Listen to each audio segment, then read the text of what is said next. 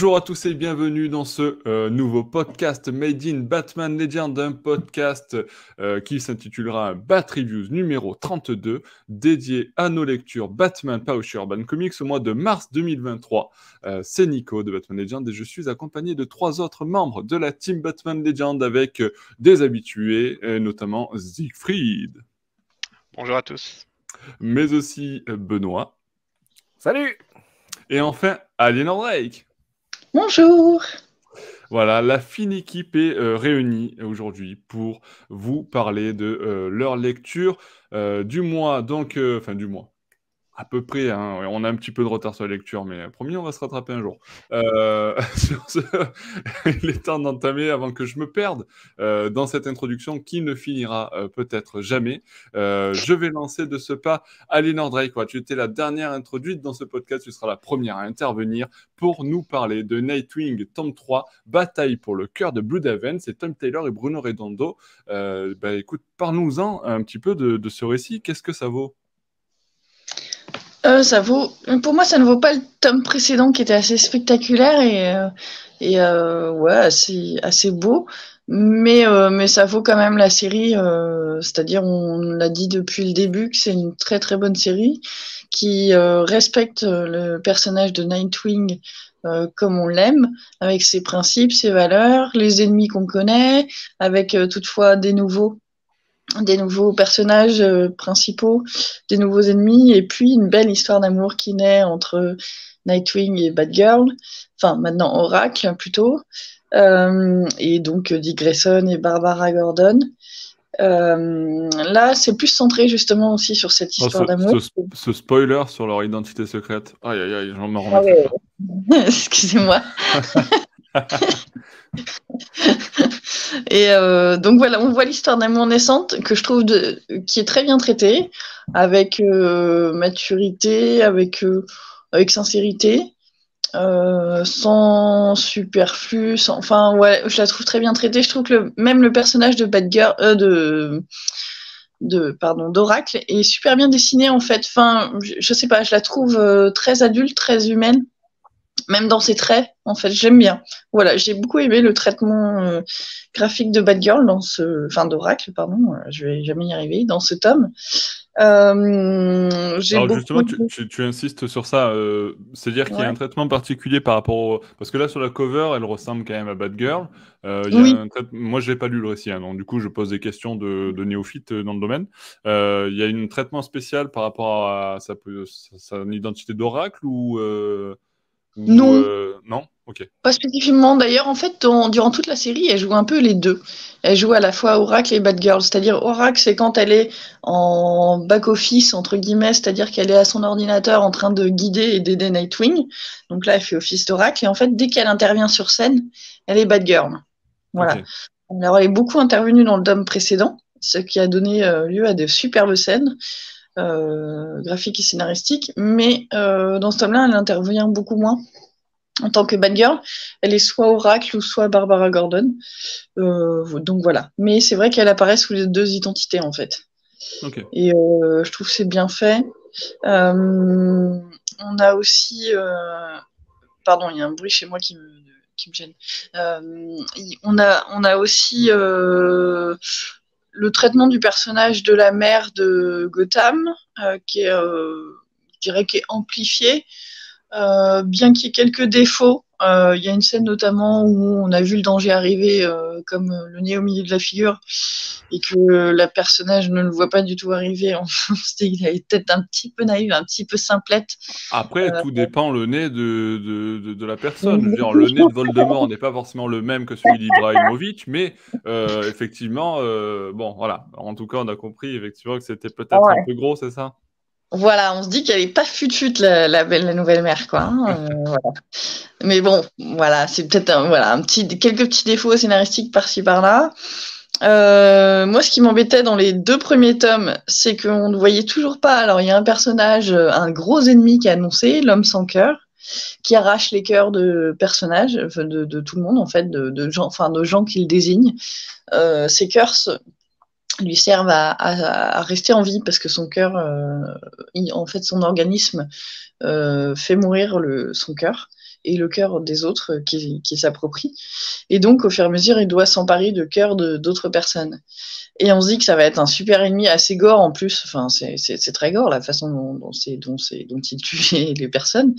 Euh, alors rassurez-vous, c'est un peu adouci par le dessin, mais euh, la première fois que j'avoue que moi qui suis archi sensible concernant la violence, euh, ça m'a un peu écœuré le premier dessin que j'ai vu euh, de, cet homme arrachant le cœur d'un personnage.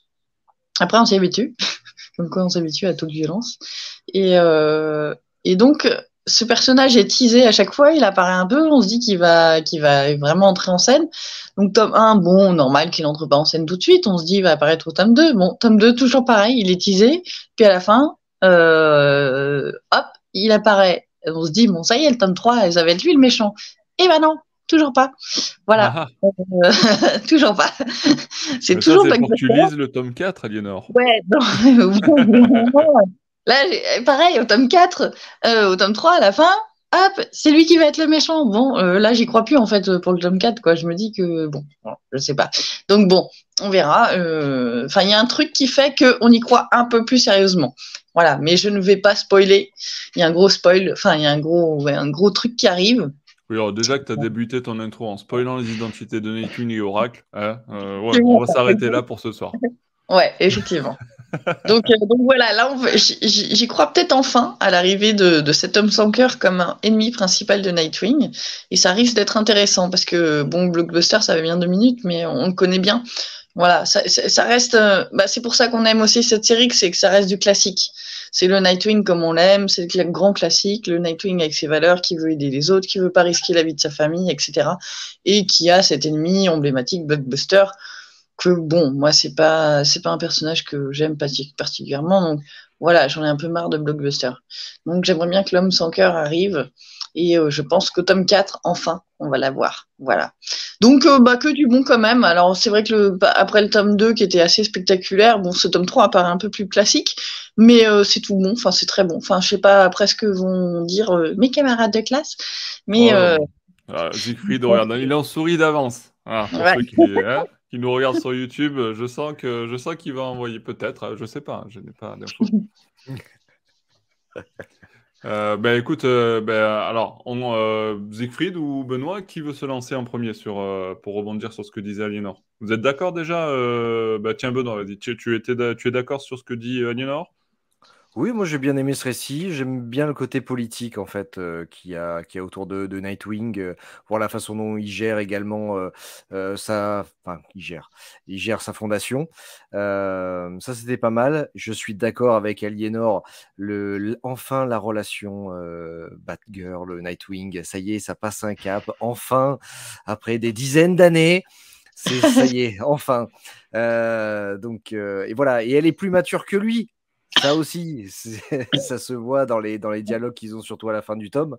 Ouais, euh, avec cette sempiternelle euh, discussion du super-héros qui est maintenant insupportable. Je Je peux pas parce que je vais te mettre en danger. Mais elle est en danger constamment. C'est pas la peine de lui de faire cette scène là. Ça sert à rien. Exactement. voilà, ça sert à rien. Donc non, moi j'aime bien aussi ce, tome et euh, bon, mais le sans cœur, euh, j'attends aussi qu'il passe à l'action. Hein. Siegfried, pour toi du coup? Alors, j'ai envie de dire que je suis d'accord avec quelque chose que j'ai cru ressentir de l'avis de mes camarades, mais qui ne l'ont pas dit explicitement, c'est que c'est chouette parce qu'on aime la fraîcheur de cette série Nightwing, mais cette fraîcheur a quand même tendance à s'estomper un peu, probablement parce que dans la longueur, bah forcément l'effet de surprise des deux premiers volumes se, euh, se, se dilue, et ça c'est ça c'est normal. C'est difficile de retrouver toujours constamment la même fraîcheur alors que c'est le même scénariste qui raconte les mêmes histoires, avec les mêmes super vilains et le même dessinateur euh, au, au pinceau, d'autant que finalement ça se renouvelle comme assez peu. Voilà, comme je disais, on a le même casting secondaire, on a exactement le même casting secondaire dans tous les volumes. Et j'ai trouvé que graphiquement, ça envoyait peut-être un peu moins que les précédents. Enfin, je me souviens dans les deux volumes précédents, c'est toujours Bruno Redondo que le dessin il est toujours excellent, mais il y avait quand même des planches qui vraiment euh, arrachaient la rétine pour le dire un peu vulgaire, un peu, un peu, un peu vulgairement. Et là, je, ne crois pas avoir ressenti ça une seule fois dans ce volume. Donc, je sais pas, j'ai senti qu'il était peut-être un peu plus en, en pilote automatique ce qui reste très bon, mais voilà, il n'y a, pas cet effet de décrochage de mâchoire graphique qu'on pouvait apprécier dans les précédents volumes. Et de même, scénaristiquement, il n'y a pas de moment où je me suis dit, tiens, ça c'est vraiment chouette, alors que ça pouvait arriver dans les tomes précédents. Il y a quelques dialogues qui sont assez savoureux parce que ça reste Taylor qui est un excellent dialoguiste par ailleurs. Et euh, l'action est toujours bien gérée, ça avance, ça avance constamment, on s'en dit jamais, il y a toujours quelques bonnes touches d'humour. Euh, il y a un moment que j'ai particulièrement apprécié, c'est un super vilain qui fait des doigts d'honneur en lançant des insultes, et en fait il y a un petit, un petit logo euh, Comics Authority sur ses doigts d'honneur et sur chaque insulte qu'il profère. Donc voilà, c'est le genre de petite touche d'humour qu'on aime beaucoup, un peu méta, qu'on aime beaucoup chez Taylor, mais c'est peut-être un peu la seule vraie trouvaille scénaristico-graphique du volume. Donc voilà, j'ai un peu l'impression que Peut-être qu'il savait un peu moins quoi raconter. C'est aussi le problème de prolonger à ce point l'intrigue de Blockbuster alors que c'est un personnage, un antagoniste dont on se fiche un petit peu. Enfin, oui, d'accord, c'est une brute, c'est une grosse brute, intelligente, euh, mafieuse, comme on a déjà vu des milliers, qui n'a absolument rien de spécifique. Et pour moi, ça reste un des défauts de cette série Nightwing, c'est que le casting secondaire dont on attend constamment qu'il euh, revienne un peu sur au premier plan, ben, reste complètement secondaire. Et bon, le personnage de mère, je m'en fiche un peu, Blockbuster, je m'en fiche un peu, euh, le, l'assassin sans cœur, bah, comme dit, on n'arrête pas de. Et là, on le voit un peu plus. En fait, il se fait démolir la figure euh, par rapport à ce qu'il se laisse prendre par surprise. On est supposé le reprendre au sérieux par la suite, donc ça marche pas trop. Euh, on parle de Maroni aussi, mais pareil, il arrive juste pour on a l'impression pour occuper l'espace, pour, pour euh, continuer de, de faire durer l'intrigue, mais sans rien apporter de, en soi. Donc finalement, à part Nightwing, un peu Barbara, même si Barbara aussi est au second plan, euh, les personnages sont pas vraiment travaillés, on n'a pas vraiment l'impression d'un univers organique, comme, je sais pas, moi, l'un des exemples que j'ai, ça reste la, la Catwoman de Brubaker, par exemple, où euh, malgré l'intervention de beaucoup de personnages nouveaux ou, ou nouveaux ou, ou, déjà connus dans un univers sur un personnage secondaire, bah, on sentait vraiment quelque chose d'organique avec un univers qui avançait ensemble et beaucoup de personnages auxquels on avait envie d'adhérer. Là, ces personnages-là, on sait très bien qu'on les verra jamais dans du Batman en continuité, par exemple, et en fait, on s'en fiche complètement. Et le jour où Nightwing s'achève, c'est pas eux qui nous pas eux qui nous manqueront. Et voilà, pour moi, ça fait partie des défauts d'une série qui reste chouette, mais qui s'essouffle un peu, enfin, qui ne parvient pas à retrouver le même souffle de fraîcheur qu'elle avait au début. C'est peut-être peut fatalement, peut-être parce que les auteurs sont en pilote automatique et du coup parviennent peine à se renouveler, mais c'est c'est un peu triste qu'on retrouve pas un peu le, miracle qu'étaient quand même les, les deux premiers volumes de Nightwing. Après, c'est peut-être un. On dit souvent que après un, un, beau truc, il y a un petit moment qui s'essouffle pour mieux rebondir. Je me dis que c'est peut-être ça. Je sais pas. Euh, enfin, je sais pas souvent. Peut-être que l'arrivée de la fameuse arrivée euh, tant attendue depuis trois tomes de, de l'homme sans cœur euh, finira par, par créer ce rebond dont tu parles, Linor, peut-être?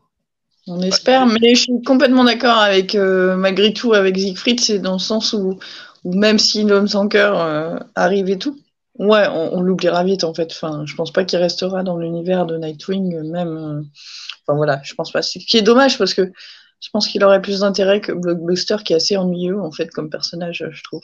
Euh, D'ailleurs, euh, symptôme intéressant, l'un des numéros est intégralement dessiné par Geraldo Borges, qui essaie d'imiter le trait de Rodondo en un peu moins bien, mais c'est la première. Il me semble que c'est la première fois que Rodondo semble ne pas avoir eu le temps de, fournir ses planches à temps et du coup a dû être remplacé par quelqu'un sur un fascicule. Donc c'est peut-être aussi que, le signe que voilà, un signe qu'il y a quelque chose qui se passe moins bien parce que ça, ça, ça continue de durer alors même que les gens n'ont plus le temps de bien travailler les choses et qu'ils ils peinent à retrouver le miracle initial. C'est possible, c'est possible effectivement. Euh, bon, en tout cas, ça reste quand même un volume plutôt intéressant, même s'il n'est pas à la hauteur des deux premiers. Euh, ça reste une lecture intéressante et on entame du coup euh, ce podcast sur du positif tout de même. c'est à noter. Alors, pour la suite de ce podcast, je vais, on va dire au revoir. définitivement à Aliénor Drake qui va nous quitter. définitivement pour ce, soir. Hein. Eh ben, pour ce soir, pour ce soir uniquement. Euh, elle reviendra dans un autre podcast, je l'espère. Merci Elena pour, euh, pour ta participation à ce podcast et euh, ton petit débriefing sur Nightwing. et puis, salut, salut. Et puis, et puis il y a Benoît qui nous quitte, mais lui temporairement pour ce soir aussi. Voilà, il nous quitte seulement pour quelques minutes et on va profiter. tiens, le temps que Benoît ben, ne soit plus là pendant quelques minutes, on va profiter avec Siegfried pour euh, bien faire le point sur euh, bah, une lecture euh, qui a été teasée. Enfin, c'est une review, on va dire, qu'on a teasée depuis plusieurs mois parce qu'elle a été publiée fascicule par fascicule. c'est Batman Gotham Knights. Gilded City, donc c'est le fameux récit qui était attaché au jeu vidéo Batman Gotham Knights. que Urban Comics a publié sous le format de fascicule classique, donc épisode par épisode. Il y en a eu six au total. Euh, et Siegfried, du coup, euh, eh bien, on, s'était dit que tu on attendrait et que tu attendrais la sortie du sixième épisode qui est arrivé lors de ce mois de mars euh, pour eh bien, nous parler de la série en entière. Alors, le début, j'ai cru comprendre dans nos premiers échanges que c'était pas terrible, terrible. Est-ce que c'était mieux à la fin? Non, pas du tout, et c'est même pire quelque part.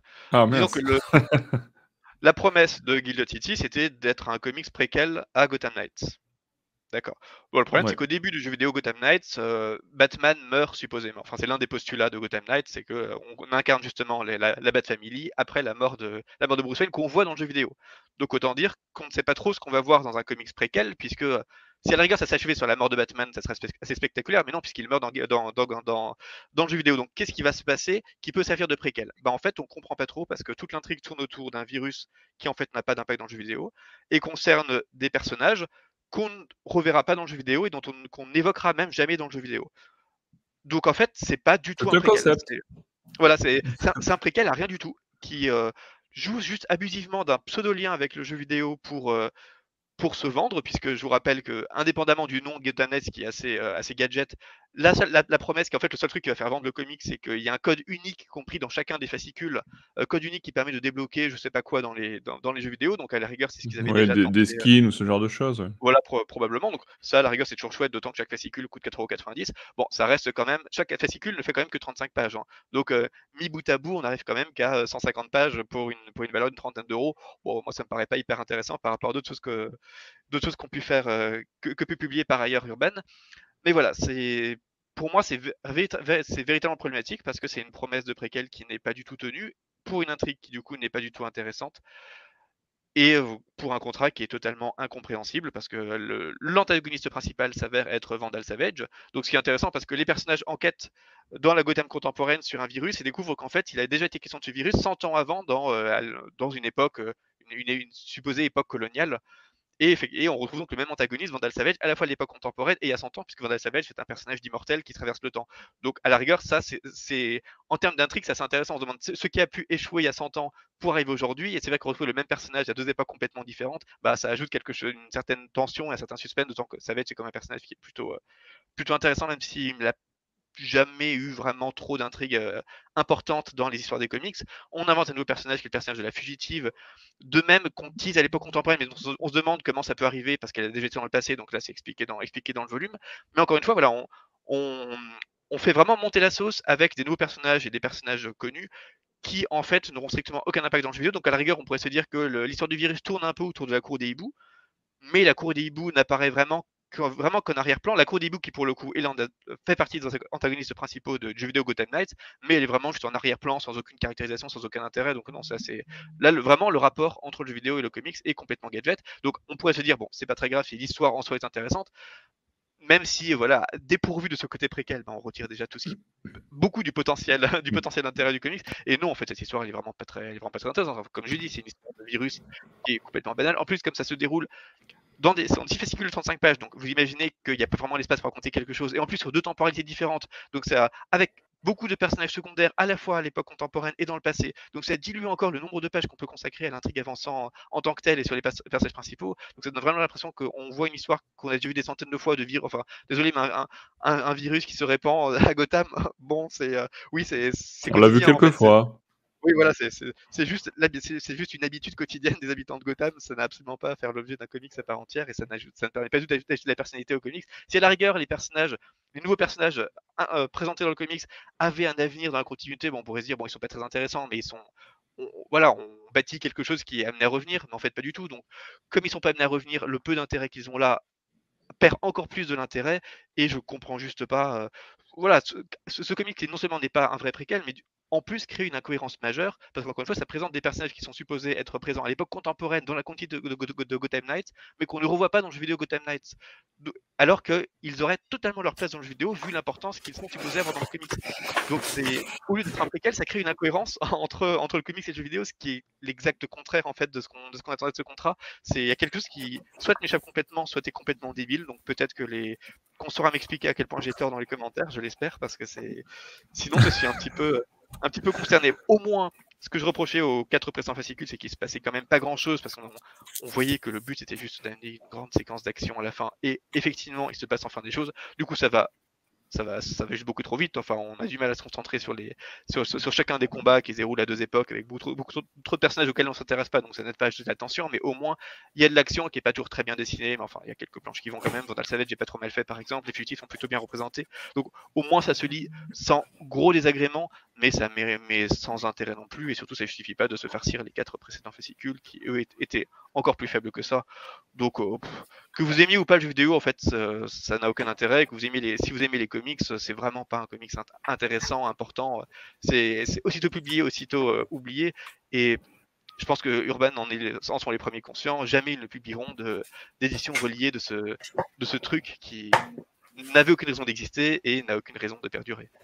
Oui, c'est vrai que c'est assez étonnant parce que, comme tu, comme tu disais, ben, c'est quand même censé être un préquel euh, aux jeux vidéo. Et puis, le, le ben, voir qu'il n'y a aucun lien comme ça euh, qui relie euh, vraiment ben, ce, ce, préquel, soi-disant préquel, parce que ça ne l'est pas finalement, euh, aux jeux vidéo. Et puis, ben, je c'est vrai qu'il n'y a pas d'intérêt à ça. Bon. Euh, assez, surprenant. En tout cas, si euh, vous, vous avez une explication euh, à nous fournir sur l'intérêt de ce, de ce Batman Gotham Knight Gilded City, ben, n'hésitez pas à nous le dire dans les commentaires, hein, euh, que ce soit sur YouTube ou sur batonlegend.com ou les réseaux sociaux. En tout cas, on vous lira.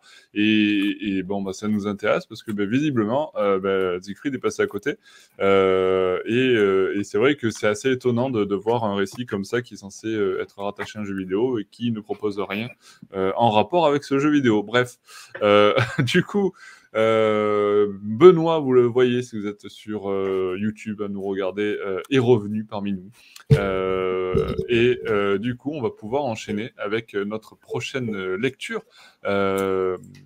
puisque je ne vais pas sonner l'alerte pour Guilded City. Euh, est-ce que je dois sonner l'alerte euh, Siegfried pour euh, Flashpoint Beyond? On, le saura à la fin de, cette review. C'est le prochain récit que l'on va évoquer. Et puis, ben, je vais donner la parole au revenant, Benoît. Parle-nous un petit peu de ce Flashpoint Beyond. Est-ce que c'est bien? Moi, je vois un Batman version Flashpoint Thomas Wayne en couverture. Je peux te dire que je suis déjà, j'ai des poils qui sont déjà hérissés. Est-ce que ça vaut vraiment la peine ou pas? Euh, la réponse est pas si simple que ça. C'est ah. du c'est du Jeff Jones, euh, Jeff Jones, je sais pas comment on le prononce.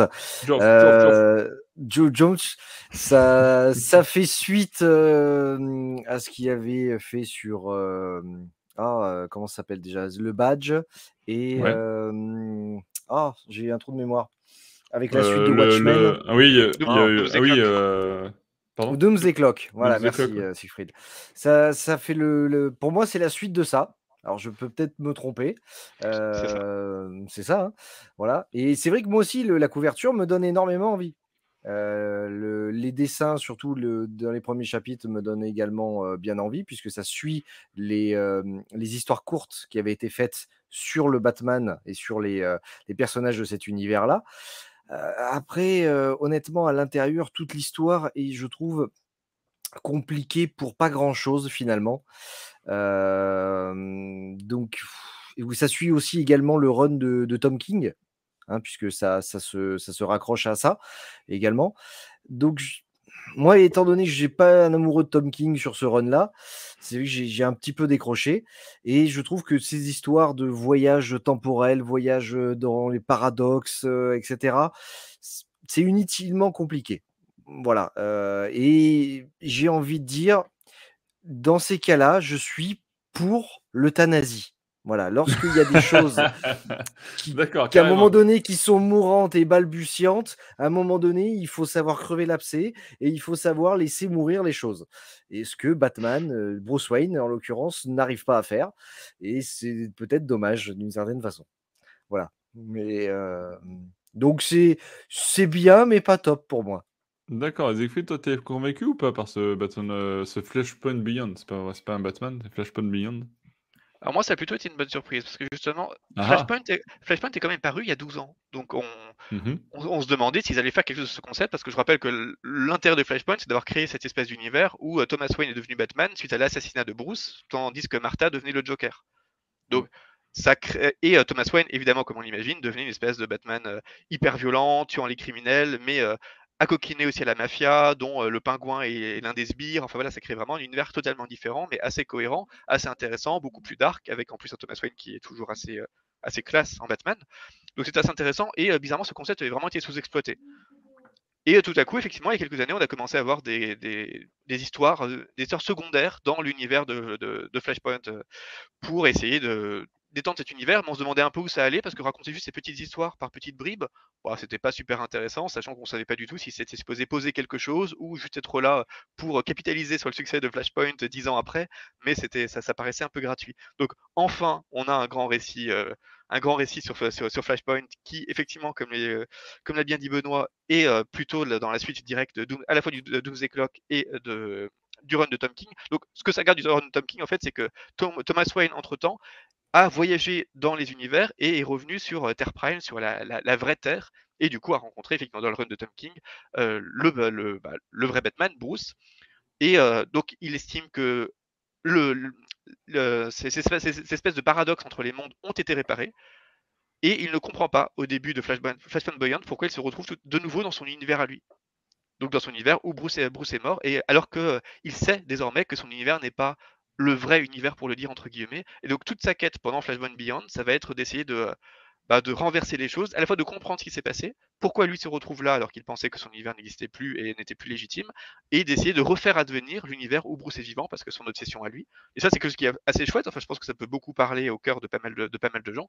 Son obsession, malgré euh, toute sa violence au côté obsessionnel euh, qu'il assume complètement, c'est juste de ne plus exister pour être de nouveau dans un monde où c'est son fils qui est vivant parce que son fils est un meilleur Batman, mais aussi parce que c'est son fils, qu'il l'aime profondément et qu'il sait que, que son fils fait un meilleur travail que lui. Donc voilà, c'est une quête qui est quand même plutôt chouette, quoi qu'on pense de ses méthodes à lui. Et donc, euh, même quand il aura des occasions de sauver, de sauver son monde, par exemple, il va vraiment les refuser parce que lui, tout ce qui l'intéresse, c'est de sauver Bruce. Donc ça, c'est un côté linéaire, euh, une intrigue assez émotionnelle qui me, que, je trouve, euh, que je trouve assez touchante.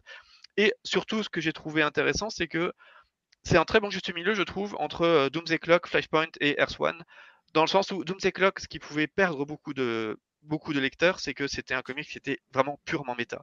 Ça commençait avec une espèce d'intrigue de suite à Watchmen, mais en fait on s'en fichait complètement et toute l'intrigue c'était juste euh, bah, euh, quel, est, le vrai univers, quel est le vrai Superman, qu'est-ce quelle est l'essence de quelle est l'essence d'un comics d'un super-héros? Enfin c'était juste une espèce de méditation méta sur l'univers des comics des super-héros dans l'univers des mondes réels et des mondes parallèles dans l'univers d'ici.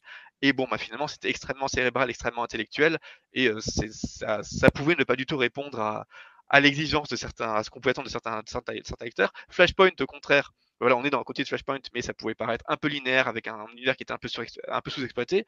Et Earth One, parce que encore une fois, on sait que Geoff Jones, il adore créer des univers alternatifs, et donc son, grand univers alternatif, c'était euh, la Terre d'Erfwan, dont on a, je vous, renvoie au podcast qu'on avait fait récemment sur le, enfin il y a quelques mois, sur le tome 3, qui était une vraie déception, parce qu'on estimait que ce qu'il avait fait avec son, sa Terre alternative finissait quand même complètement de boudin, où il parvenait pas du tout à aller jusqu'au bout de ses concepts soi-disant novateurs, et euh, ça finissait n'importe comment. Là, on a l'impression qu'il prend un peu sa revanche sur ce qu'il n'avait pas pu faire dans Erfwan pour euh, recréer enfin effectivement un univers alternatif, cette fois qui est intéressant, en, euh, comme le disait Benoît, mais moi pour le coup je trouve ça, plutôt positif, en euh, ayant une approche qui est quand même plutôt cérébrale à base de voyage dans le temps, d'univers alternatif, mais tout ce côté méta, méta complexe cérébral n'est qu'un enrobage pour raconter en fait une histoire qui est hyper simple de deux personnages qui tentent de retrouver leur humanité, parce qu'on va aussi reparler de, de la femme de Harvey Dent et on va reparler de, Martha Wayne. Et à chaque fois, on va essayer de comprendre un peu leur, motivation. On a aussi le fils de euh, Harvey Dent et de, et de son épouse, je suis désolé, je me souviens pas du, nom de son épouse, qui va avoir un rôle croissant aussi dans, dans, dans l'intrigue. Et donc, à chaque fois, on, malgré tout ce côté hyper cérébral qui peut rappeler on peut dire les mauvaises heures, moi j'aime beaucoup, mais les mauvaises heures de Doomsday Clock, tout ce côté cérébral n'est en fait qu'un enrobage pour donner de l'ambition et de l'ampleur à des sentiments humains qui sont toujours extrêmement primaires de personnages qui cherchent juste à retrouver quelque chose qu'ils ont perdu, retrouver leur fils, retrouver leur famille, retrouver la raison, retrouver leur amour. Enfin, c'est toujours quelque chose qui est assez, euh, assez beau. Et voilà, ça c'est quelque chose que j'aimais beaucoup chez, enfin c'est pas une, pas une surprise euh, du coup que j'apprécie généralement le travail de Tom King parce que c'est exactement ce qu'il fait d'habitude aussi c'est l'enrobage cérébral pour raconter de façon euh, complexe et originale des émotions qui en fait sont, très simples. C'est ça, caractérise un peu tout le travail de Tom King depuis le début et euh, ça caractérise vraiment bien ce travail de John Jones et ça m'a fait vraiment plaisir de retrouver Jones parce que je trouve qu'il s'était quand même vraiment perdu comme on l'a dit avec Air One, Air One 3 qui était vraiment extrêmement décevant avec les trois jokers dont on savait pas vraiment où ça allait enfin qui semblaient vraiment il semblait vraiment complètement paumé. Et là, enfin, on retrouve le Jones qui est on le considère généralement comme l'un des grands architectes, un peu comme Morrison ou Mark White, c'est-à-dire des gens qui maîtrisent sur le bout des doigts tous les petits aspects, tous les petits secrets de, l'univers d'ici et qui essaient de tout synthétiser pour faire une vraie œuvre syncrétique, mais qui du coup peut parfois être un peu complexe, un peu perdre les lecteurs. Là, je trouve qu'il parvient, il parvient à montrer à quel point il maîtrise tout ça, mais pour raconter quelque chose qui quand même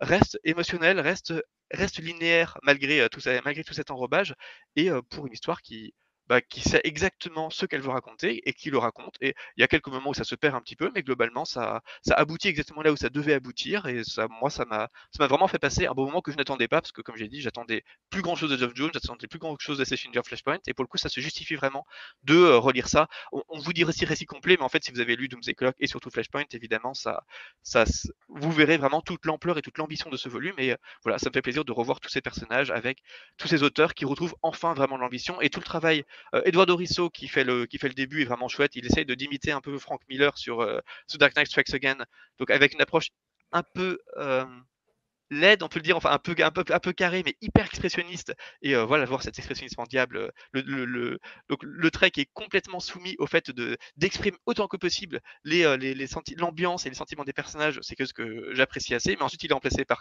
Hermanico et Michael et Michael dont on sait à quel point ils sont talentueux, qui sont associés pour la plupart des fascicules suivants. Et bon, ces deux dessinateurs dont on sait à quel point ils sont, ils formidables. Et là, effectivement, ils sont, euh, leur collaboration est absolument euh, exceptionnelle aussi. Bon, Gary Frank, en fait, on vous le met, on vous dit qu'il dessine des choses, mais en fait, il dessine juste quelques pages à la fin qui refont le lien avec, euh, avec Watchmen. Donc, ça, à la rigueur, c'est un peu oubliable. Mais toute la collaboration entre Ramanico et Michael Hanin, on sent vraiment à quel point ils sont en symbiose aussi avec ce que veut raconter Jones. Et il porte vraiment excellemment bien le, ce récit qui est complexe et qui est tellement mieux que tout ce qu'on a lu de Jones récemment. Donc, si vous dites que F1 était décevant, donc il n'y a aucune raison de relire, euh, de lire, de, de relire un autre Elseworld de Jones, rassurez-vous, vraiment là, là au moins il sait où il va, il sait ce qu'il veut raconter et ça fait, ça fait du bien. tu, parlais de, de Ray Romanico et de Michael Rani. Est-ce que vous connaissez le point euh, commun entre ces deux dessinateurs espagnols? Enfin, Ray Romanico, oui, il est espagnol aussi, je crois. Il n'est pas mexicain euh, Ou mexicain, peut-être Ah, peut-être, ouais. Ah non, euh, espagnol. Ouais, espagnol. Bon, bah, non, bah. Non, bah, ils parlent français tous les deux. Voilà. Je voulais, voilà, je... C'était la petite anecdote. Euh, Benoît, tu voulais intervenir à ce que vous m'avez dit. Non, ce, que j'ai, ce qui est bien par contre avec ce, ce Batman, euh, ce Thomas Wayne, c'est son, jeu, son côté jusque boutiste, finalement. Euh, puisqu'on le voit faire, enfin, des, je vais pas dire des erreurs, mais vraiment, il a un objectif et il va mettre en œuvre tout ce qui tout ce qu'il faut pour atteindre cet objectif-là. Et voilà, son, la phrase qu'il a dans le comic, c'est de toute façon rien n'a d'importance. Je crois que c'est ça. Et la façon, par exemple, dont il va traiter le, Barry Allen, voilà, rien ne compte, où il va traiter le Barry Allen de cet univers qui est, est totalement horrible, horrible, mais d'une certaine façon, il s'en tape puisqu'il a un objectif et c'est de changer le monde. Donc pour lui, ça n'a pas d'importance ce qu'il va faire. Et, c'est vrai qu'à la fin, le voir du coup assumer finalement son rôle de Batman et, partir essayer de, sauver son monde, t'as quand même commis beaucoup beaucoup d'atrocités pour en arriver là, quoi, pour avoir ce changement. Donc c'est particulier, mais moi j'aime bien ce Batman. On le retrouvait aussi dans les New 52, dans Earth, Earth 2, je crois bien, qui était, qui était sympa aussi. donc c'est voilà, le personnage est, sympa. Enfin, on a une histoire originale parce que à force, on a plein de comics sur les terres parallèles et d'autres on a l'impression qu'en fait ça ne parvient pas à raconter quelque chose. Et là, je trouve que baser tout le concept de Flashpoint Beyond sur le fait que rien ne compte. Siegfried, on t'entend un peu de loin. Ouais, voilà. Merci. Allô? Vous m'entendez mieux? Ouais, ouais, c'est mieux, c'est mieux, mieux. Voilà, une des choses que moi j'aime beaucoup, aussi, c'est qu'on a enfin une intrigue qui ressemble à quelque chose d'original, alors que généralement avec les intrigues de terre parallèle, on, se demande toujours, mais pourquoi avoir créé une terre parallèle pour raconter des choses euh, qui rappellent à ce point les schémas qu'on connaît déjà? Or là, tout est basé sur ce concept de rien ne compte, parce qu'effectivement Thomas Wayne, comme de toute manière ce qu'il veut faire, c'est que son univers n'existe plus et que seul existe de nouveau la terre, euh, la terre prime, enfin la terre où Bruce Wayne est Batman. Il peut tuer qui il veut, il peut faire absolument ce qu'il veut, il se fiche complètement de la guerre que se livrent les Atlantes et les, et Amazones. Rien ne compte. Et en fait, euh, ça aussi la question de savoir effectivement qu'est-ce qui compte dans une terre, dans une terre parallèle, à quel point est-ce qu'on peut faire n'importe quoi. Ce qui est étonnant parce que même Jones lui-même n'était pas parvenu à aller jusqu'au bout de sa démarche dans F1 et là poser la question aussi frontal, une question méta aussi frontalement, je, sais pas, j'ai trouvé ça assez assez malin, d'autant qu'évidemment c'est une phrase qui revient Enfin voilà, c'est Jones quoi. Il a, une, approche un peu qui peut rappeler un peu Nolan quoi. C'est la phrase rien ne compte, elle revient régulièrement dans le comics, avec évidemment des personnages qui disent mais si tout compte. Enfin du coup il y a, une vraie il y a une vraie volonté de méditation sur quels sont les actes qui ont de la valeur et qui ont de l'importance dans le monde et lesquels n'en ont pas, et peut-être se rendre compte qu'il y a, y a un juste milieu à trouver qui est plus compliqué que tout compte et qui est plus compliqué que rien ne compte. Et c'est, ouais, j'ai trouvé ça beau d'avoir enfin un comics qui raconte quelque chose d'un peu neuf sur les comics, parce que c'est le genre de sensation qui me, qui manque quoi d'avoir des comics qui sont qui racontent une belle histoire qui et qui parviennent à la fois à être intelligents et en même temps ne pas ressembler à mille choses qu'on a déjà vues euh, tout en étant cohérent enfin c'est juste un, un, cocktail que, qui me manque dans les comics et que j'étais content de, de, retrouver enfin ici. Voilà, vous l'aurez compris, Benoît était un petit peu moins emballé que Siegfried, et Siegfried était très emballé, euh, très emballé par, par ce récit, et, euh, et quand Siegfried est très emballé, ben moi j'ai envie de dire, il n'y a qu'une chose qui compte,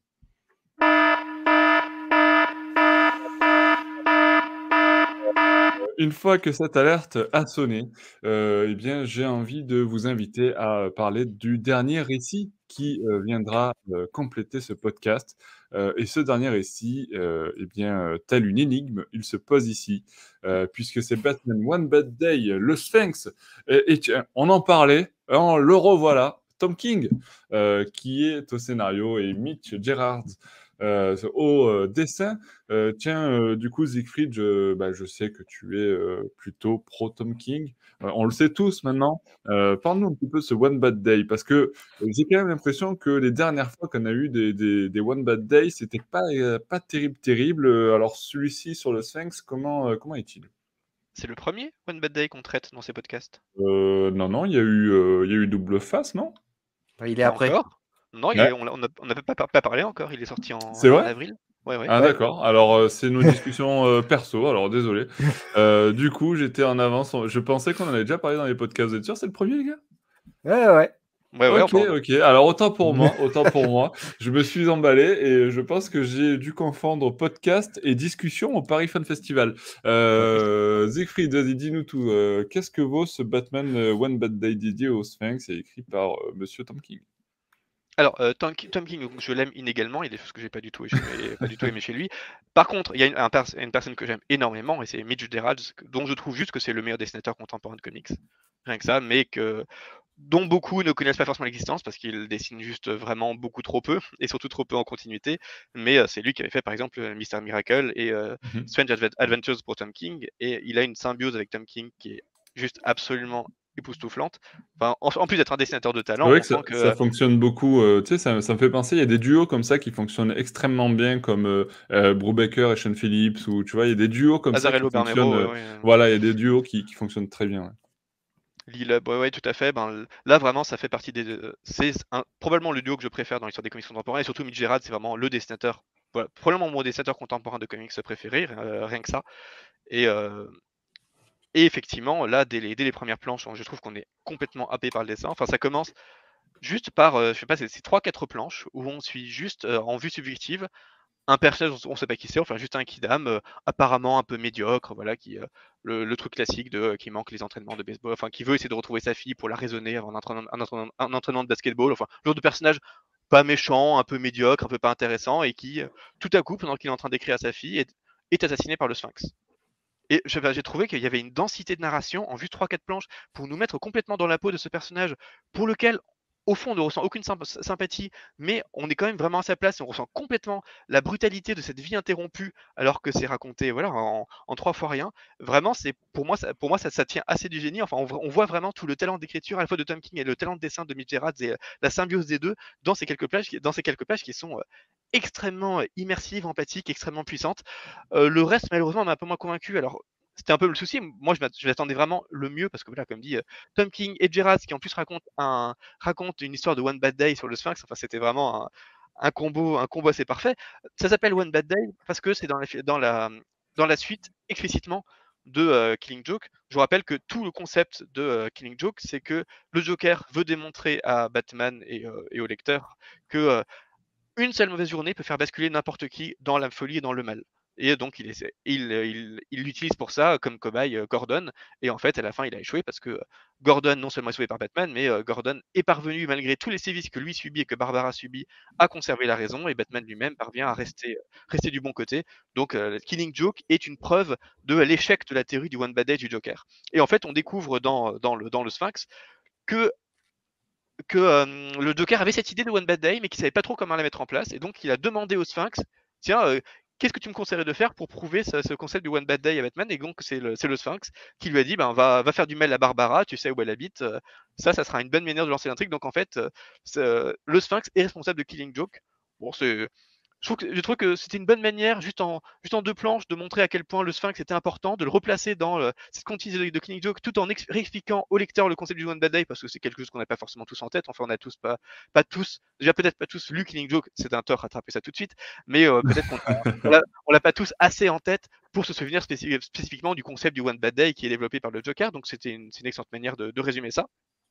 Et donc, encore une fois, euh, le Sphinx essaie, de, de, essaie de, de, montrer ça à Batman. Et comment il essaie de le faire? Il essaie de le faire en tuant le ce personnage qu'on voit dans les premières planches, qui est un meurtre complètement premier degré. C'est-à-dire que pour la première fois, le Sphinx n'a pas fait d'énigme pour que le Batman euh, puisse sauver cette personne au dernier moment, par exemple. Il n'y a pas de, blague, il n'y a, pas, de second degré. Il vient juste et il tue ce personnage apparemment complètement innocent avec lequel il semble n'avoir aucun lien.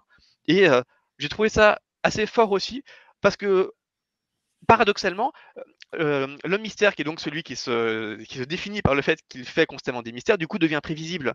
Alors que le mystère est par, par définition, enfin est supposé être par définition, définition imprévisible. En fait, euh, bah, on sait très bien ce que va faire le, on, sait toujours ce que va faire le mystère. Il va poser un mystère qui va permettre à Batman de sauver, de sauver une personne, et ce mystère sera déjanté. Mais en fait, on s'attend à ce que ce mystère soit posé et résolu par Batman. Et donc, comment est-ce que l'homme mystère peut faire un vrai mystère, c'est-à-dire quelque, chose sur quoi Batman pourrait vraiment s'interroger et pas juste s'interroger de façon prévisible comme d'habitude? Bah, C'est euh, de tuer quelqu'un sans aucun mystère. Donc, c'est un paradoxe, mais qui va vraiment jusqu'au bout du concept de l'homme mystère qui, effectivement, surprend complètement Batman et en fait surprend toute la ville de Gotham. Et là, c'est peut-être un peu extrême parce que le récit est quand même relativement court, je crois que c'est une centaine de pages à peine. Et on voit que euh, Batman est absolument terrorisé par, que, par cet acte qu'a fait le, Sphinx et il ne parvient pas à avoir prise. Il est, il est, déboussolé par le fait que le, Sphinx lui échappe complètement parce qu'il n'a pas l'habitude, lui qui, qui, a vraiment internalisé tous les, tous les patterns, tous les schémas de chacun des super vilains, il est juste complètement déboussolé par, ce, par le fait que ce personnage qui est, du Sphinx qui est tellement intelligent parvienne cette fois à dépasser ce qui est finalement une limitation, la limitation de ses énigmes, pour être juste intelligent et mauvais. Et, euh, et, surmonter, tous, ces blocages, effectivement, tout à coup, Batman est, admet qu'il est complètement impuissant par rapport à lui. Il laisse le Sphinx prendre l'emprise de. enfin, avoir une emprise totale sur la ville de Gotham. Et c'est quelque chose qui, voilà, pour moi, fait partie des défauts du récit parce que c'est à la fois c'est extrêmement prometteur de voir Batman complètement impuissant face à ce mystère qui le dépasse complètement, et en même temps c'est extrêmement rapide et surtout il n'y a pas de vraie résolution sur le fait que bah, c'est un peu frustrant pour le lecteur quand même de voir Batman qui est juste impuissant il admet juste, effectivement, je ne peux rien faire. Tu es, tu es libre, vas-y, gouverne Gotham, moi je, moi je ne suis plus rien, je, ne peux plus rien faire contre toi. Et en fait, c'est pas la fin du récit à proprement parler, mais ça pose juste un nouveau statu quo qui, à mon avis, n'est pas résolu, enfin que peut-être Tom King n'a pas eu la place de résoudre ou n'a pas eu le temps, n'a pas voulu résoudre à la fin pour euh, avoir, une, avoir une conclusion un peu plus intellectuelle. Euh, conclusion qui essaie de rappeler celle de Killing Joke, et justement, je trouve que, enfin, vous vous souvenez tous de celle de Killing Joke, et je trouve que l'effet miroir, on sent vraiment que ça ne marche pas du tout avec le récit, ça ne marche pas du tout avec ce passage du 5, ça ne marche pas du tout avec ce passage du Joker, c'est vraiment juste Tom King qui, veut dire, qui montre que regardez à quel point je suis intelligent, je fais la même fin que Killing Joke, même si ça se justifie dans Killing Joke, et ça ne se justifie pas du tout de faire la même ici. C'est juste une espèce d'effet de rime pseudo-intellectuel, mais qui en fait ne raconte rien. Et ça m'a laissé sur une frustration thématique, parce que j'ai eu l'impression que les questionnements et euh, l'univers qui étaient supposés être ceux de ces One Bad Day, en fait, ne mène pas à grand chose là alors que la promesse était vraiment forte et vraiment bien menée jusqu'au milieu du récit à peu près. Donc voilà, c'est un comics qui pose de bonnes questions, qui est merveilleusement bien dessiné et à mon avis c'est quelque chose que je recommanderais de lire quand même parce que ça reste, quelque, ça très bien écrit, magnifiquement, magnifiquement bien illustré et ça continue de poser des thématiques qui sont intéressantes dans une filiation un Killing Joke qui euh, propose des, qui pose des analyses qui peuvent être euh, sympathiques et qui surtout permet de redéfinir le Sphinx d'une façon qui n'est pas capital, mais qui est quand même tout à fait honnête. Effectivement, on comprend ce personnage du Sphinx par le portrait que tente d'en dresser le Tom King. Donc, si vous aimez le Sphinx, c'est pas mal aussi. Mais il y a quand même une frustration thématique parce que tous ces thèmes qui sont si bien posés, tous ces postulats qui sont si bien, si bien exposés, en fait, ne mènent pas à grand chose de narrativement satisfaisant. Et ça, ça reste une faiblesse, à mon avis, que, que Tom King et Gerard auraient dû résoudre plutôt que de se contenter d'un truc pseudo-ouvert et pseudo-intellectuel qui, qui, à mon avis, ne remplit pas, la, remplit pas tout à fait sa promesse. Ok, donc mi-figue, mi-raisin, comme diraient euh, certains pour, euh, pour Siegfried. Et, du coup, toi, Benoît, euh, quel est ton avis sur la question? Est-ce que du coup, tu as apprécié ce récit de Tom King, même si on sait que tu n'es pas pro Tom King pour le coup? Ouais, exactement. en fait, la première lecture que j'ai faite de, de, de ce comics, je sais pas, ça m'a ça m'a vraiment pas plu. Je sais pas, je j'ai une espèce de rejet. Et je l'ai relu hier. Et mmh, je sais pas, je suis arrivé à beaucoup mieux rentrer à l'intérieur.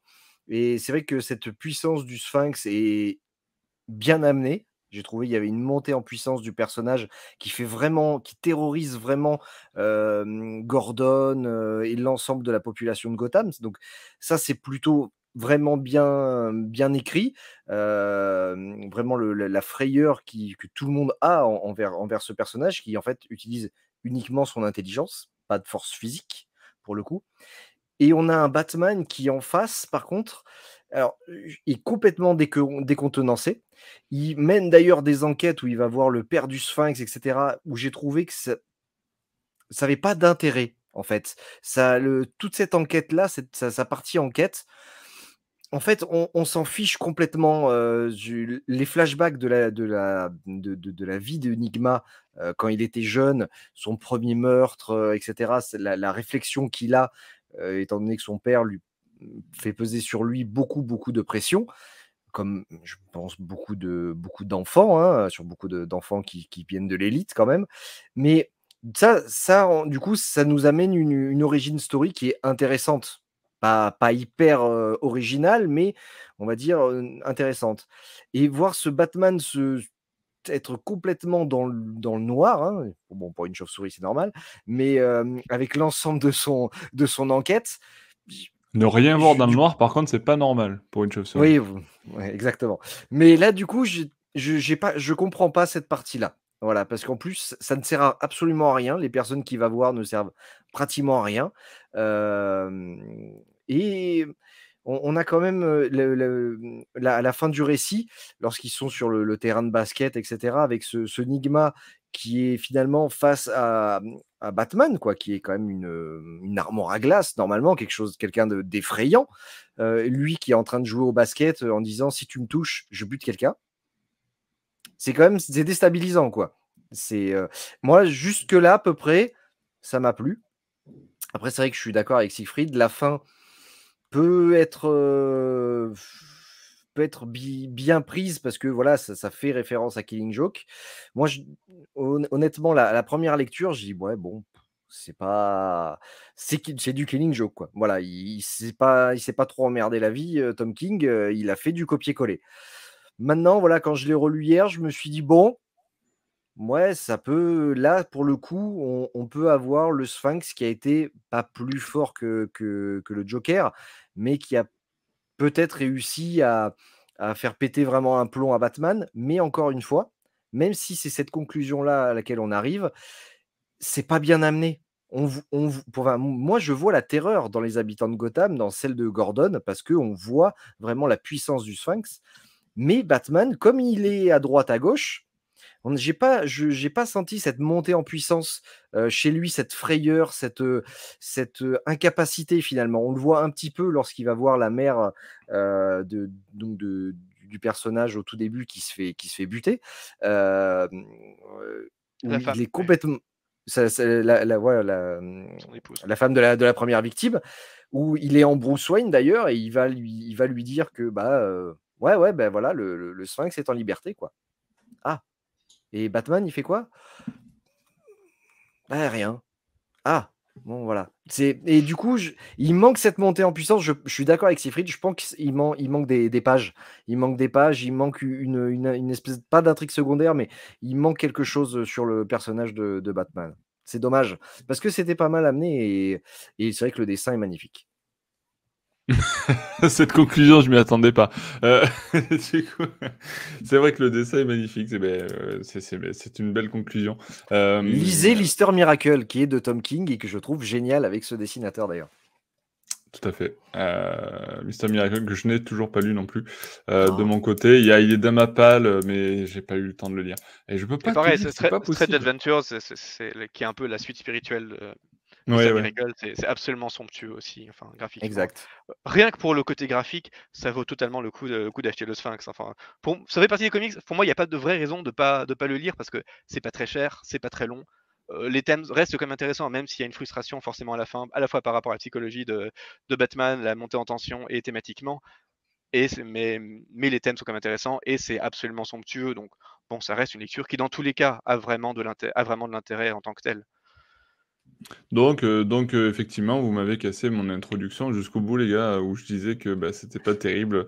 Euh, donc, effectivement, Batman One Bad Day, le Sphinx, donc c'était plutôt, plutôt bon, même si, même si quelques déceptions sur certains points, mais dans l'ensemble plutôt bon, vous l'aurez compris. Et, vu qu'on commence à, diverger un petit peu dans cette discussion, j'allais dire, bah, c'est peut-être la fin de ce podcast, tout simplement. donc, merci Siegfried, merci Benoît pour votre présence ce soir dans ce nouveau podcast. Merci à tous ceux qui nous ont écoutés jusqu'au bout. Euh, n'hésitez pas à laisser un pouce bleu si vous nous regardez sur YouTube. N'hésitez pas à liker ou à poser des commentaires sur Facebook, sur Instagram, sur Twitter, sur euh, batmanlegend.com. Enfin bref, de partout où vous nous trouverez. Euh, nous, sommes présents un petit peu de partout. N'hésitez pas à laisser des, avis, des commentaires. On voit ça. Je vois que de plus en plus de personnes laissent des petits messages, des petits commentaires et ça fait toujours plaisir. Donc merci pour votre soutien et on se retrouve euh, ben, très bientôt pour de nouvelles aventures de Batman. Merci, ciao, ciao, ciao. Salut